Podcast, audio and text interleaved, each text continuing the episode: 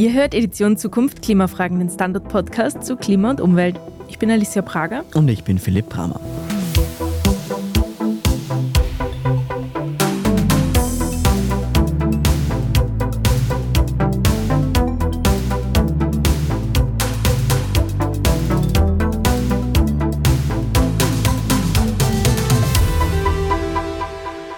Das heurige Jahr ist ja ein Superwahljahr. In Österreich wird der Nationalrat neu gewählt, die EU-Wahl steht an und im Herbst bekommen die USA einen neuen Präsidenten.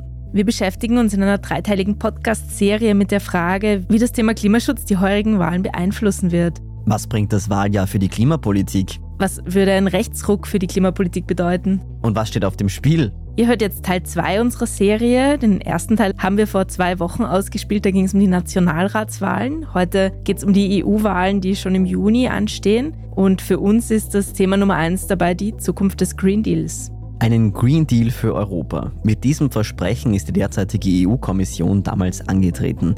Im Sommer 2021 hat sie dann ein Gesetzespaket vorgelegt, das es auch wirklich in sich hatte und die Emissionen der EU stark drossen sollte. Bis 2030 sollen sie um 55 Prozent gegenüber 1990 sinken. Fit for 55 heißt dieses Paket und 30 von diesen 55 Prozent sind übrigens schon erreicht. Eine der vielen Richtlinien war zum Beispiel dieser Verkaufsstopp für neue Autos mit Verbrennungsmotor. Vielleicht erinnert ihr euch an den Streit um das Thema. Außerdem hat sie einen neuen Emissionshandel eingerichtet, den erneuerbaren Ausbau angeschoben und neue Regeln für Methanemissionen von Öl- und Gaskonzernen vorgeschlagen. Vieles wurde vor der Umsetzung von Mitgliedstaaten noch etwas verwässert, anderes wurde vielleicht ein bisschen nachadjustiert, aber trotzdem kann man sagen, dass auf jeden Fall auf EU-Ebene im Bereich der Klimagesetze in der noch laufenden Legislaturperiode viel weitergegangen ist. Um ein bisschen weiter in die Tiefe zu gehen, haben wir uns heute einen Gast eingeladen, der jedes einzelne dieser Gesetze im Detail kennt. Matthias Buck. Er ist Europadirektor des Thinktanks Agora Energiewende. Hallo, Herr Buck. Zum Einstieg vielleicht mal ein kurzer Blick zurück. Wie schauen Sie denn auf den Fortschritt in der europäischen Klimapolitik seit den letzten Wahlen? Ich glaube, wir können alle stolz sein auf das, was Europa geschafft hat in den letzten Jahren. Nicht nur im Bereich Klimaschutz, sondern dass wir den Klimaschutz, der uns ja alle betrifft, vorangebracht haben in einer Situation, in der es erst eine Pandemie gab und dann den russischen Angriffskrieg gegen die Ukraine. Und in beiden Situationen, also in beiden Fällen, sowohl zum Beginn der Pandemie als auch kurz nach dem Beginn des russischen Angriffskriegs, gab es tatsächlich Diskussionen innerhalb Europas, aber auch in einzelnen Hauptstädten. Können wir uns denn in dieser schwierigen Situation, wirtschaftlich schwierigen, politisch schwierigen Situation überhaupt noch Klimaschutz leisten? Und in beiden Situationen sind wir dann relativ schnell an den Punkt gekommen, dass die führenden Entscheider erkannt haben, eigentlich gehen die Dinge Hand in Hand. Also nach Corona, nach der sozusagen Pandemie induzierten Rezession war klar, wenn wir jetzt einen wirtschaftlichen Wiederaufbau anstoßen wollen, dann bitte doch ein Wiederaufbau, der mit unseren Klima- und Energiewendezielen im Einklang steht. Und das hieß dann Build Back Better. In der Zeit gab dieses 750 Milliarden Aufstockungsbudget am Anfang des neuen Mandats.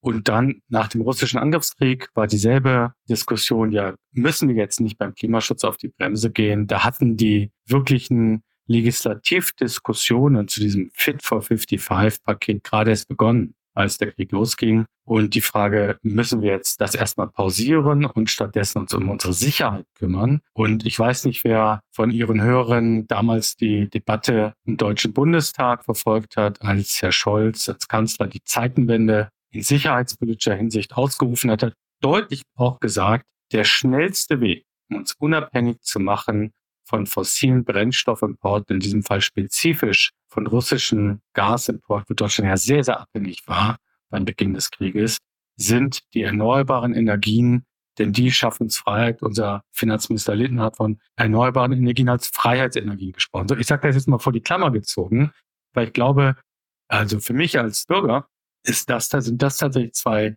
sehr, sehr heikle Momente gewesen politisch, wo für mich die Klarheit, die wir inzwischen haben, dass egal welche politischen Rahmenbedingungen wir haben, Klimaschutz muss immer Teil unserer Reise nach vorne in die Zukunft sein, wo das einfach nochmal bestätigt wurde. Und das hat mich tatsächlich ganz froh gemacht. Dann haben wir neben diesen sehr detaillierten Verhandlungen, wie können wir jetzt den Klimaschutz beschleunigen, angelegentlich dieser Krisen, insbesondere nach dem russischen Angriffskrieg, eine Reihe von Entscheidungen europäisch abgestimmt getroffen zur Einigung von Energiepreisen, zu deutlich beschleunigten Ausbau von erneuerbaren Energien, zur Solidarität in der Energieversorgungssicherheit. Das war eine, eine Geschwindigkeit und eine Eingriffstiefe in nationale Entscheidungen, die ich mir 18 Monate vorher niemals hätte vorstellen können. Also wer Energiepolitik macht in Europa, der weiß, dass wenn es dann zum Schwur kommt, erneuerbare Nuklear, Gas, Kohle, dass die Regierungen immer sagen, naja, also es gibt die nationale Souveränität über den Energiemix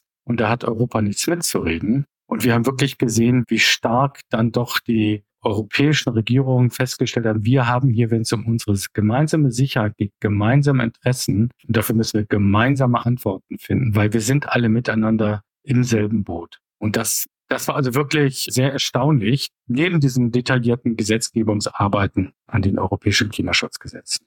Also trotz sehr komplizierter Zeit, sehr vielen Herausforderungen hat die aktuelle EU-Kommission Dutzende Gesetzesvorhaben vorgeschlagen, unzählige Initiativen, wie Sie gerade aufgezählt haben. Können Sie uns noch einen kurzen Überblick geben, was in diesem Fit for 55-Paket so drinnen gestanden ist? Das war so dieses zentrale Klimapaket der EU, das jetzt so langsam in die Umsetzung geht. Was stand da alles drinnen? Was wurde da geschafft und wie ist der Stand heute?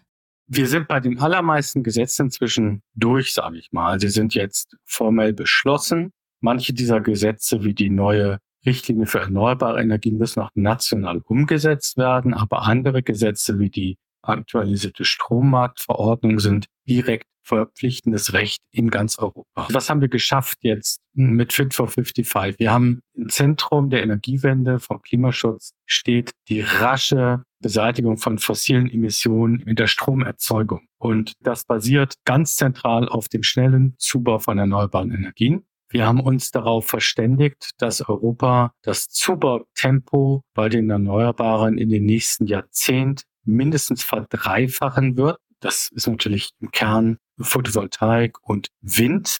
Und parallel dazu werden wir die Stromsektoremissionen runterfahren, indem die Kohleverstromung reduziert wird.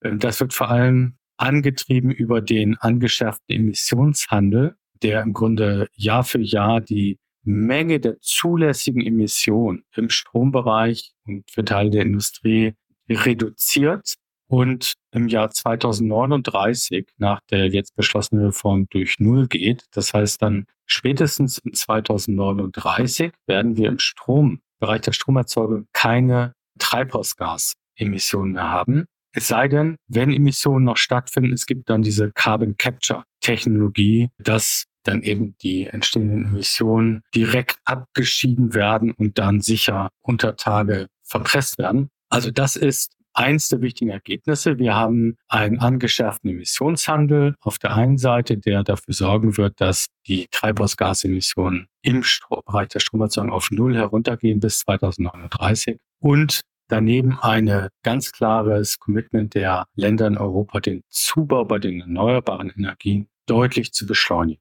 Das sind zwei wichtige Punkte. Das heißt, der Strom, den wir kaufen als Verbraucher, wird in den nächsten 15 Jahren immer sauberer und dann, heute haben wir 2024, tatsächlich in 15 Jahren klimaneutral sein. Das ist eine der guten Botschaften und das in ganz Europa. Dann haben wir, vielleicht gehe ich mal auf den Bereich der Industrie, also die industrielle Produktion. Was hat sich da geändert? Wir haben eben auch über den Emissionshandel. Die großen Industrieanlagen, Zement, Chemie, Stahl sind alle unter dem Emissionshandel und auch bis 2039 dürfen diese keine Emissionen mehr verursachen. Und das ist aus Sicht der Industrie eine enorme Transformationsanstrengung die dort wir vor der Brust haben. Dafür gibt es jetzt zur Unterstützung zwei wesentliche Mechanismen. Das eine ist ein großer Topf an Geld, der Innovationsfonds, der gefüttert wird mit Erlösen aus den versteigerten Emissionszertifikaten. Nach unterschiedlichen Abschätzungen des CO2-Preises gehen wir davon aus, dass es also durchaus 90 bis 100 Milliarden Euro sein können, die in den nächsten Jahrzehnt zur Verfügung stehen werden zur Unterstützung, gezielten Unterstützung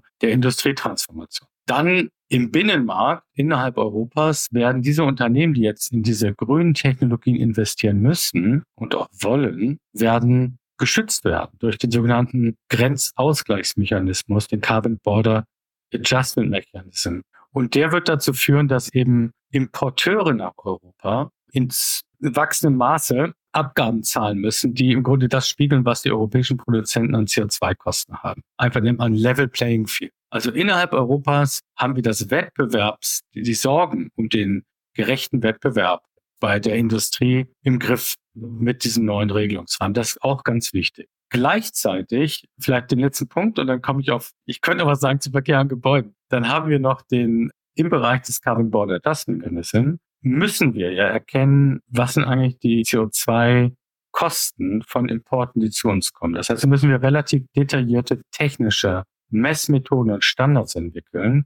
Und das, was viele gar, glaube ich, unterschätzen, ist, dass Europa ist da voran und diese Standards, die wir entwickeln werden, in vielen Fällen global relevante Standards werden. Also die Stahlerzeugung, wie sie grün wird in Europa. Was ist denn grün? Wie grün ist grün? Das werden de facto globale Standards werden, einfach weil wir mit dem Binnenmarkt, den wir haben und weil wir früh dran sind bei der Standardisierung, da den globalen Maßstab setzen. Also quasi ein Stahlunternehmen in China müsste dann, wenn es in die EU Stahl liefern möchte, ebenfalls dieselben Standards oder müsste an der Grenze zumindest zahlen für das CO2, das bei der Erzeugung entsteht oder ähnlich strenge Standards setzen. In der Tat. Und ich glaube, es ist auch wichtig, wir sind ja nicht alleine. Ja, wir haben jetzt uns äh, vorgenommen, Klimaneutralität zu erreichen, aber das haben sich bezogen aufs BIP, haben sich das inzwischen 80 Prozent der Volkswirtschaften weltweit vorgenommen, Klimaneutralität zu erreichen bis 2050 und zum Teil 2060,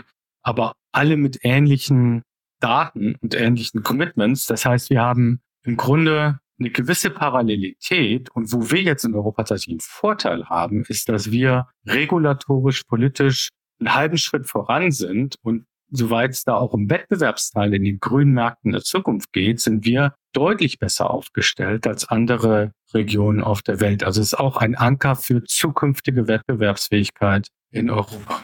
Aber das sehen Kritiker und Kritikerinnen bestimmter Maßnahmen ganz anders. Da wird immer wieder genannt, naja, die strengen Klimaschutzmaßnahmen, die mögen zwar ja sehr innovativ sein, aber sie würden in der EU zur Abwanderung von Industrie, sogar zur Deindustrialisierung führen, hohe Strompreise, sind einfach für die Industrie Gift. Es gibt selbst von Personen wie Emmanuel Macron, gab es letztes Jahr auch den Vorstoß, ein Regulierungsaus, damit die Industrie das mal verdauen kann. Sehen Sie da Deindustrialisierung als reale Gefahr für Europa? Wo wir in der Tat jetzt bei dem, mit dem Blick auf dieses Paket, was wir gerade besprochen haben, Fit for 55, seit einiger Zeit gemahnt haben als, sagen wir aus unserer analytischen Perspektive, dass soweit es um den Investment Case, den Business Case in Europa angeht, dass es da durchaus noch Nachbesserungsbedarf gibt. Also ganz konkret haben wir vor einiger Zeit schon sogenannte Carbon Contracts for Difference vorgeschlagen, um eben bestimmte Kostenunterschiede zwischen der Erzeugung mit grünen Technologien Stand heute gegenüber fossilen Produktionstechnologien, um da dieses Kostendelta auszugleichen und die Industrie den Business Case zu geben, jetzt zu investieren in die grünen Assets und zukünftig, wenn die Märkte sich verschieben, mehr Richtung grün, dann werden diese Carbon Credits for Difference nicht mehr relevant sein, sondern dann werden grüne Standards viel relevanter werden, die die Märkte dann bestimmen. Können Sie vielleicht in einem Satz ganz kurz erklären, wie Carbon Contracts for Difference funktionieren? Also im Grunde dahinter steht, wir haben in Europa den Emissionshandel, der einen CO2-Preis auf bestimmte verschmutzende Tätigkeiten setzt. Also auch für Industrie, Industrie große Erzeuger. Die müssen in der Regel neben den Produktionskosten, die sie haben, dann noch einen CO2-Preisaufschlag bezahlen. Dieser CO2-Preisaufschlag, der wird über den Markt bestimmt. Der ist nicht herbeireguliert, sondern der konkrete Preis für die Tonne CO2, die ich emittieren möchte, der bestimmt sich am Markt und ich muss in einer wettbewerblichen Versteigerung zukünftige Emissionszertifikate erwerben. Das heißt jetzt, dass wenn ich nach vorne gucke und alle Erwartungen sind, dass der CO2-Preis perspektivisch, weil ja weniger Angebot da ist an Verschmutzungszertifikaten, hatte ich ja gesagt, 2039 geht der ETS durch die Null, dass in der Zukunft wird der Preis steigen, ja. Aber wo genau der Preis sein wird, bei 80 Euro, 90 Euro, 130 Euro, 180 Euro pro Tonne CO2, das kann man nicht sagen. Das ergibt sich ja aus dem Markt. Jetzt ist so, wenn ich eine Investition tätigen muss in eine zum grüne Stahlerzeugung, von heute hochrufen zu grüner Stahlerzeugung, dann ist das eine erhebliche Investition, für die ich ein Business Case brauche. Ich brauche also Investitionssicherheit.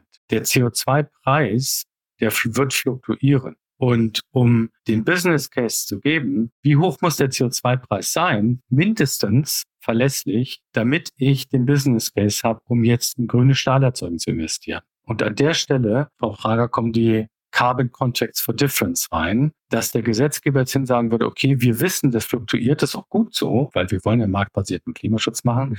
Aber für eure bestimmte Investitionsherausforderung geben wir euch eine Absicherung, dass dieses Delta zwischen dem CO2-Preis, der am Markt sich bildet, und euren Kosten für die grüne Stahlerzeugung, dass dieses Delta geschlossen wird. Und jetzt werden wir nicht hingehen und das sozusagen rein einzelnen Unternehmen geben als Subvention. Ja, es ist eine Subvention, aber die wird auch wettbewerblich ausgeschrieben. Also es gibt dann im Grunde Versteigerungen von Carbon Contracts for Difference, sodass die Unternehmen in der Tat auch eine realistische Kostenkalkulation einbringen müssen, um diesen Zuschlag zu bekommen, um die Absicherung zu bekommen. Wir sind gleich zurück nach einer kurzen Pause.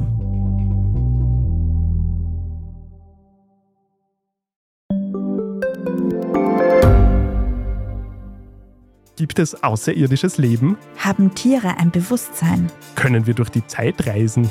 Es gibt so viele große Fragen, die uns Menschen seit Jahrtausenden beschäftigen. Aber erst jetzt kann die Wissenschaft Antworten darauf liefern. Oder neue Rätsel entdecken. Ich bin Tanja Traxler. Und ich bin David Rennert. Im Standard-Podcast Rätsel der Wissenschaft gehen wir großen Fragen der Menschheit auf die Spur. Wir fragen Wissenschaftlerinnen, was in schwarzen Löchern passiert wo die Aliens bleiben und die Fusionskraftwerke und wo die Mathematik an ihre Grenzen stößt. Rätsel der Wissenschaft, jeden Mittwoch eine neue Folge. Überall, wo es Podcasts gibt.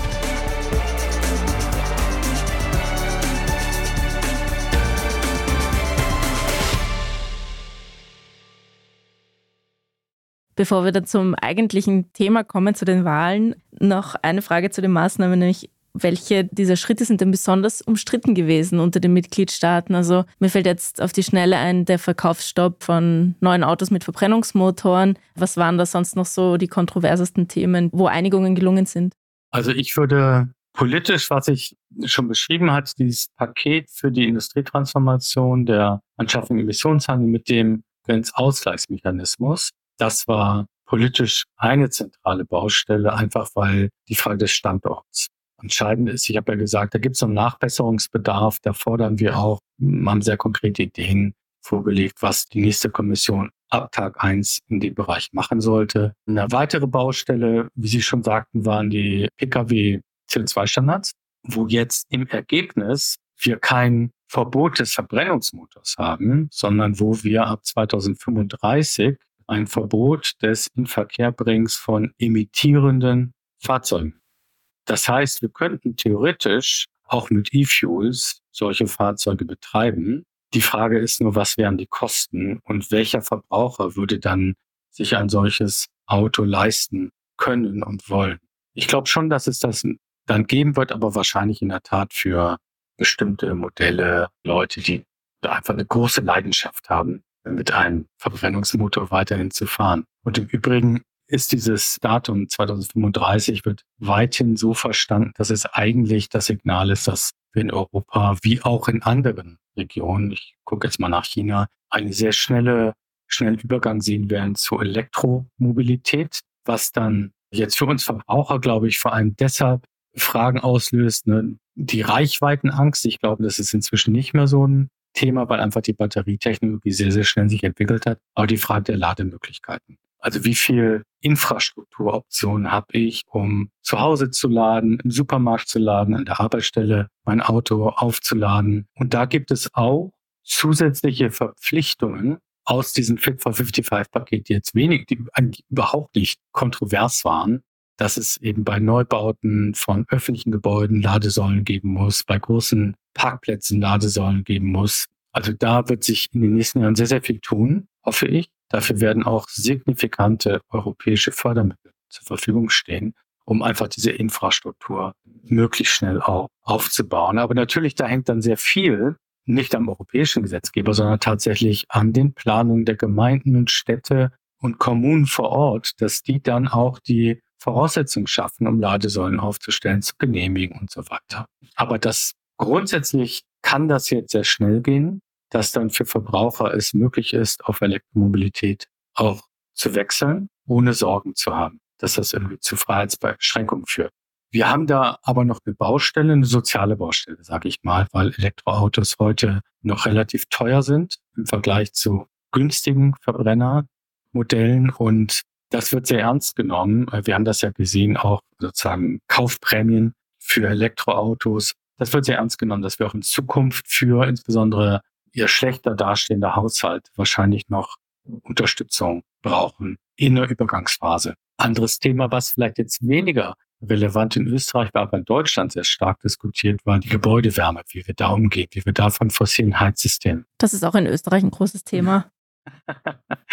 ja, also genau, da gab es eben sehr, sehr leidenschaftliche Diskussionen. Ich glaube, es ist jedem klar, Klimaneutralität heißt keine CO2-Emissionen mehr, es sei denn, ich kann sie abschalten. Bei einer großen Industrieanlage ist das technisch vorstellbar. Bei meiner Gastherme zu Hause ist das schlechterdings nicht vorstellbar. Also das scheidet aus. Dann ist nur die Frage, wie heizt sich dann mein Haus in Zukunft, wenn Klimaneutralität erreicht werden soll? Und da gibt es eigentlich nur zwei Möglichkeiten, nein, zweieinhalb. Das eine ist, ich habe eine Wärmepumpe mit erneuerbaren Strom betrieben und kann dann noch mit meiner PV-Dachanlage erneuerbaren Strom dazu tun. Oder ich habe eine heute Gastherme, später dann Therme, die mit grünem Wasserstoff betrieben wird. Alle Studien, die ich kenne, und das sind inzwischen weit über 50 Studien, zeigen, das ist keine wirtschaftlich sinnvolle Option für einen normalen Verbraucher, sondern es wird sehr teuer werden. Und ist aber eine wichtige Klarstellung, das möglichst früh politisch auch klarzustellen. Also Wasserstoff im Gebäudebereich sozusagen. Ja, genau. Genau. Das ist keine realistische Option als Endverbraucher. Wo man sich das eventuell vorstellen kann, ist so bei kombinierten Nahwärmelösungen, dass dann vielleicht auch grüner Wasserstoff verwendet werden kann. Aber das ist nicht in der quasi Gastherme, wie ich sie heute kenne. Da werde ich keinen Wasserstoff verbrennen. Das ist sehr, sehr teuer und auch nicht ungefährlich, jedenfalls technischer Standpunkt.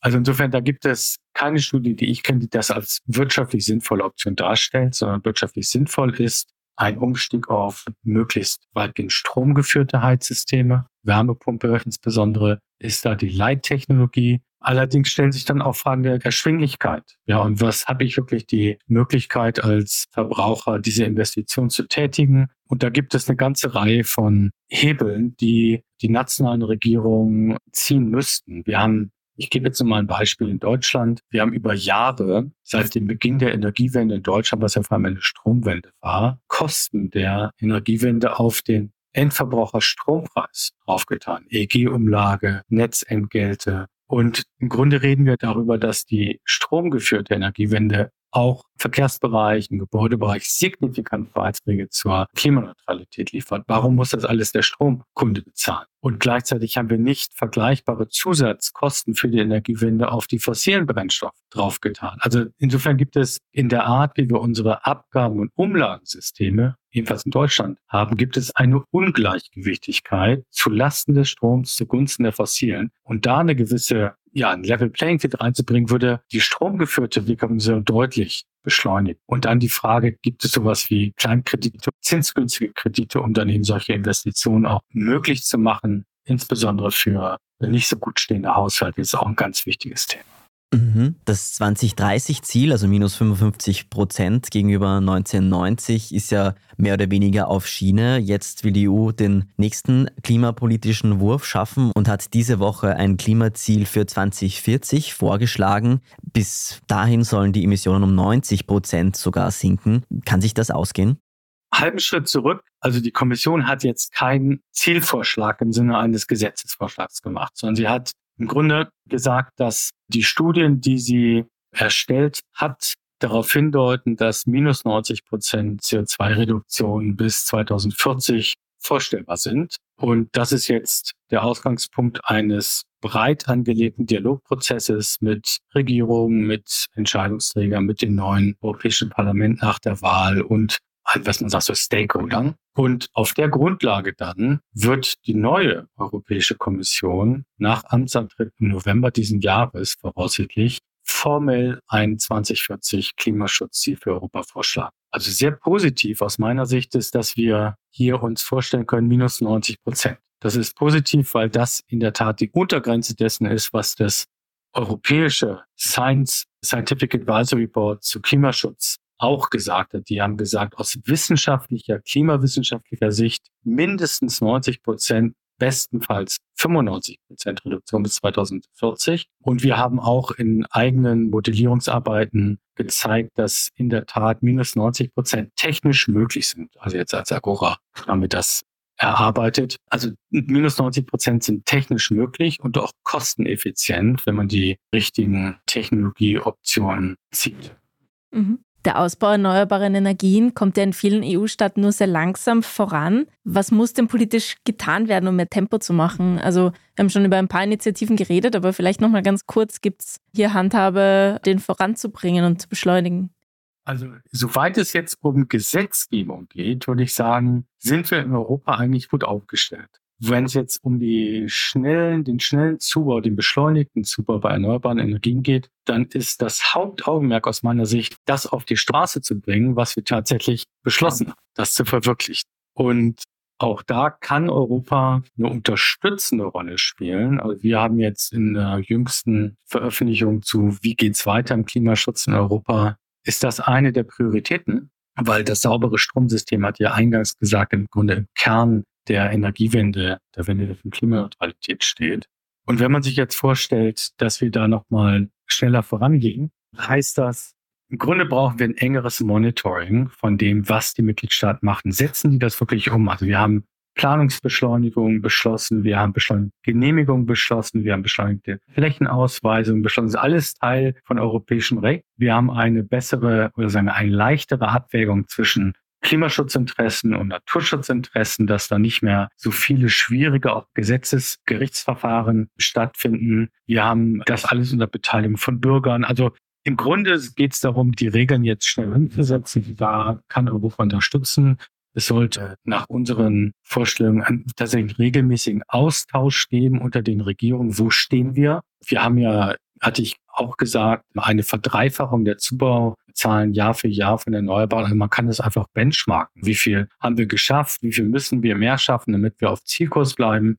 Die Europäische Investitionsbank spielt eine ganz wichtige Rolle bei der Unterstützung von solchen großen Investitionsvorhaben, beispielsweise Offshore-Windparks oder auch große Windparks oder Solarparks, nennt man dann De-Risking, dass einfach Risiken aus Finanzierungsmodellen rausgenommen werden durch öffentliche Mittel. Es gibt eine ganze Reihe von Bereichen, wo Europa da unterstützen kann. Infrastrukturausbau, was jetzt um die weitere Vermaschung der Stromnetze in Europa geht, solche Sachen. Aber die eigentliche Lieferaufgabe ist bei den Regierungen und den Körperschaften in den einzelnen Regionen jetzt wirklich zu liefern. Kommen wir vielleicht mal zu den Wahlen, den EU-Wahlen, die ja bald anstehen. Da erwartet man ja aus heutiger Sicht einen Rechtsruck im EU-Parlament. Mit welchen Folgen rechnen denn Sie für die Klimapolitik in Europa? Oder wie robust ist denn die EU-Klimapolitik gegenüber einem solchen Rechtsruck? Also ich will überhaupt nicht spekulieren, wie die Wahlen ausgehen. Ich würde mich zunächst mal daran erinnern, dass vor der letzten Europawahl haben wir genau dieselbe Debatte gehabt. Oh mein Gott, die populistischen Kräfte und klimaskeptische Stimmen könnten eine Mehrheit im Europäischen Parlament bekommen. Gleichzeitig ist es so, egal welche Umfrage Sie anschauen, den Menschen ist Klimaschutz wichtig. Und in allen Umfragen, die das abtesten, ist auch so, dass alle Bürger in Europa, nicht alle, sondern eine weit überwiegende Mehrheit, also weit 80 Prozent plus sagen, Europa spielt für mich eine wichtige Rolle, den Klimaschutz weiter voranzubringen. Und wenn ich das jetzt zusammennehme, dann würde ich mir wünschen, dass wenn die Bürger zur Wahl gehen, dass sie eine Partei wählen, die eine konstruktive Position hat zum Klimaschutz. Die nicht sagt, den Klimawandel gibt es nicht, die Klimakrise gibt es nicht und Europa ist sowieso eine Störung bei allem, sondern sich sozusagen einer Partei die Stimme zu geben, die einen sowohl pro-europäische Perspektive hat, also mit Europa, was kann ich da erreichen, zusätzlich für mich als Bürger und wie komme ich weiter beim Klimaschutz? Nicht Klimaschutz ist schlecht. Und wenn ich mir das angucke, gibt es ein ganze breites Spektrum an Parteien, wo ich sagen würde, die sind in der Hinsicht gesprächsfähig und die Umfragen, die ich jetzt kenne, die sagen, ja, es wird wahrscheinlich eine Verschiebung geben Richtung stärker konservativ oder Sie haben jetzt rechts gesagt, wir sagen nochmal konservativer von den Stimmen, aber durchaus, dass wir nach wie vor damit rechnen mit einer Mehrheit im Europäischen Parlament, sagen wir konstruktiv sich mit den weiteren Schritten beim Klimaschutz befassen möchte. Das ist jedenfalls meine persönliche Hoffnung auch, dass wir hoffentlich das wieder sehen. Aber natürlich insofern, wenn mich jemand fragt, Herr Buck, was würden Sie machen? Dann würde ich sagen, ich würde mein Kreuz da machen, wo ich damit rechne, dass da auch weiterhin konstruktiv Europa da zu ermächtigt wird, Klimaschutz voranzubringen. Mhm. Die jetzige Kommissionspräsidentin von der Leyen tritt jetzt auch wieder als Kommissionspräsidentin an. Und die Mehrheit der bürgerlich-konservativen EPP-Fraktion, die ist auch so gut wie fix. Denken Sie, dass wenn es zu einer zweiten Amtszeit von von der Leyen kommen sollte, dass sich dann überhaupt viel ändert oder gehen Sie eher davon aus, dass es so eine Kontinuität in der europäischen Klimapolitik geben wird? Es wird auf jeden Fall weitergehen mit Klimaschutzpolitik in Europa, weil ja die Klimakrise weiter voranschreitet, weil einzelne Themen auch in diesem Mandat noch nicht erschöpfend bearbeitet wurden, weil wir auch gemerkt haben. Und insofern ist ja auch durchaus, also wenn Sie jetzt auf die Umfragen schauen, wenn Menschen sagen, naja, also so richtig geliefert für mich hat Europa beim Klimaschutz nicht, dann hat das ja ganz konkrete Anlässe. Dass ich gewisse Sorgen habe, kann ich eigentlich diese Transformation mitmachen, werde ich da mitgenommen? Was ist mit den Kosten, die auf mich zukommen? Ist das sozial ausgewogen? Ist das gerecht? Und das hat sich deutlich gezeigt, dass in den nächsten Schritten zur Klimapolitik dort mehr passieren muss. Also dass diese Fragen des sozialen Ausgleichs, der Gerechtigkeit, wie unterstütze ich Haushalte, die ja geringe Einkommen haben, dabei dann auch diese Investitionen zu tätigen, die es dann irgendwann braucht in ein sauberes Heizungssystem etc., dass das viel ernster genommen wird, auch auf europäischer Ebene, dass die Frage der Wettbewerbsfähigkeit der Industrie, hatte ich ja gesagt, tatsächlich noch ernster genommen wird, sodass wir den robusten Business Case die grüne Transformation der Industrie in Europa haben. Und auch im Bereich der Landnutzungssektoren, glaube ich, brauchen wir nochmal eine neue Diskussion. Wie können wir die Klimawende auch im Agrarbereich, im Forstwirtschaftsbereich schaffen, so dass wir die beteiligten Kreise mitnehmen und nicht dagegen aufbringen. Also insofern die Diskussion wird auf jeden Fall weitergehen und wir haben jetzt ganz wichtige Weichenstellungen geschaffen. Das 2040 Klimaschutzziel ist am Ende 90, 92 oder 88 Prozent sind. Das ist gar nicht so wichtig, wie, wie geht denn die Reise dahin? von heute bis 2040? Wie schaffen wir das sozial ausgewogen und wettbewerbsfähig? Und auch das Thema Energiesicherheit noch mal ernster nehmt, als wir es in der Vergangenheit getan haben. Also für mich sind das große Herausforderungen, die jetzt nicht heißen, wir brauchen ein neues Fit for 55-Paket, aber schon heißen, dass der Klimaschutz weiter notwendig in Europa betrieben werden muss. Und insofern glaube ich, wenn Frau von der Leyen noch mal ein zweites Mandat bekommt, also die Staatschefs und das Parlament dann wird im Sommer sagen, ja, Frau von der Leyen, Sie sind nochmal unsere Präsidentin der Europäischen Kommission, dann hat das natürlich auch Vorteile, weil das eine gewisse Kontinuität schafft in der Leitung der Institution. Jetzt haben wir viel darüber gesprochen, was alles beschlossen wurde und dass es aus Klimaschutzsicht ja gar nicht so schlecht ist, was da passiert ist. Wie einfach oder schwierig ist es denn eigentlich, diese Gesetze, die bereits auf EU-Ebene beschlossen wurden, auch wieder zurückzunehmen oder zumindest aufzuweichen, eben im Falle, dass jemand Kommissionspräsident oder Präsidentin wird, der mit diesem Plan nicht so einverstanden ist? Es ist natürlich reine Spekulation. Ne? Also ich bin Jurist und ich kann Ihnen sagen, Sie können natürlich theoretisch jedes Gesetz auch wieder aufmachen und dann Dinge verändern. Und wir haben ja durchaus das Fit for 55 Paket was wir vorhin schon besprochen haben, sind ja nicht alles neue Gesetze, sondern also auch ganz viele Gesetze, die weiterentwickelt wurden, wo bestimmte einzelne Vorschriften zusätzlich eingefügt wurden, wo Überschriften verändert wurden. Also das ist völlig normale technische, das geht natürlich. Ob das politisch wirklich sinnvoll ist, ist natürlich die Frage. Also ich hatte ja gesagt, ich kann durchaus verstehen, dass es einzelne Perspektiven gibt auf diese grüne Transformation, wo man sagt, okay, ich verstehe noch nicht ganz, wo für mich da die Antwort ist. Aber wir sind, glaube ich, auch an dem Punkt inzwischen, wo es eine überwiegende Mehrheit auch der Wirtschaft gibt und auch wir als Verbraucher, wo wir sagen, naja, jetzt will ich mal wissen, wo es lang geht. Denn ich brauche auch Planungssicherheit und Investitionssicherheit. Und wenn ich jetzt permanent grundlegende Richtungsentscheidungen immer wieder in Frage stelle, bei einem Thema, wo ja ne, mit der Physik kann ich nicht verhandeln, sondern das Klima ist, wie es ist und die Physik der Ökosysteme ist, wie sie ist. Da kann ich nicht verhandeln, sondern die Klimakrise schreitet voran. Ich muss mich damit beschäftigen, muss mich dem stellen. Und das ist keine politisch verhandelbare Richtungsentscheidung, sondern jede zukünftige Regierung, ob europäisch oder auch national, muss sich mit der Klimakrise beschäftigen und was sie anbieten kann, um den Bürgern da eine gewisse ja, Planbarkeit und Sicherheit zu geben, wie denn die Reise weitergeht. Und insofern, ich höre, dass es solche Debatten gibt. Ich glaube aber, wenn man jetzt auch in der Wirtschaft fragt oder in der breite Bevölkerung, dass es überhaupt nicht mehrheitsfähig ist, weil einfach klar sein muss irgendwann, ja, in die Richtung gehen wir jetzt. Ne? Ich kaufe ein Elektroauto in der Erwartung, dass Elektromobilität, dahin geht die Reise. Ich investiere in meine grüne Stahlerzeugung, weil ich davon ausgehen kann, in die Richtung geht die Reise. Ich möchte nicht, dass morgen das alles in Frage gestellt wird. Und aus Klimaschutzsicht ist das schon gar nicht so. Herr Buck, vielen Dank fürs Gespräch. Ja, ich danke Ihnen und danke für die guten Fragen und ich hoffe, dass Ihre Hörerinnen und Hörer auch Freude daran haben. Ja, danke auch euch, liebe Hörerinnen und Hörer, wie immer fürs Zuhören und ein ganz großes Dankeschön auch an dich, Alicia, für eineinhalb Jahre zusammen podcasten. Danke, Philipp. Ich fand es super, die letzten eineinhalb Jahre in dieses Mikro zu sprechen. Ich verabschiede mich nämlich jetzt für eine Zeit. Ich gehe in Karenz, komme aber dann auf jeden Fall wieder. Ich hoffe, wir hören uns früher wieder an alle, die zuhören, nämlich nächste Woche bei Edition Zukunft. Und in zwei Wochen gibt es dann die letzte Folge unserer Wahlserie. Da geht es um die Wahlen in den USA. Da hört ihr Philipp und unsere Kollegin Nora.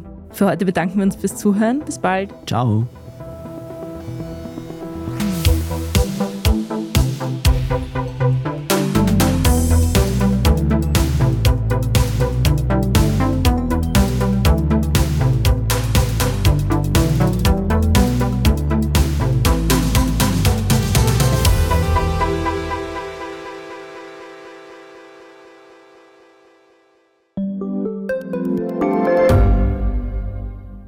Standard-Podcasts gibt es ja wirklich schon zu jedem Thema. Also fast jedem. True Crime.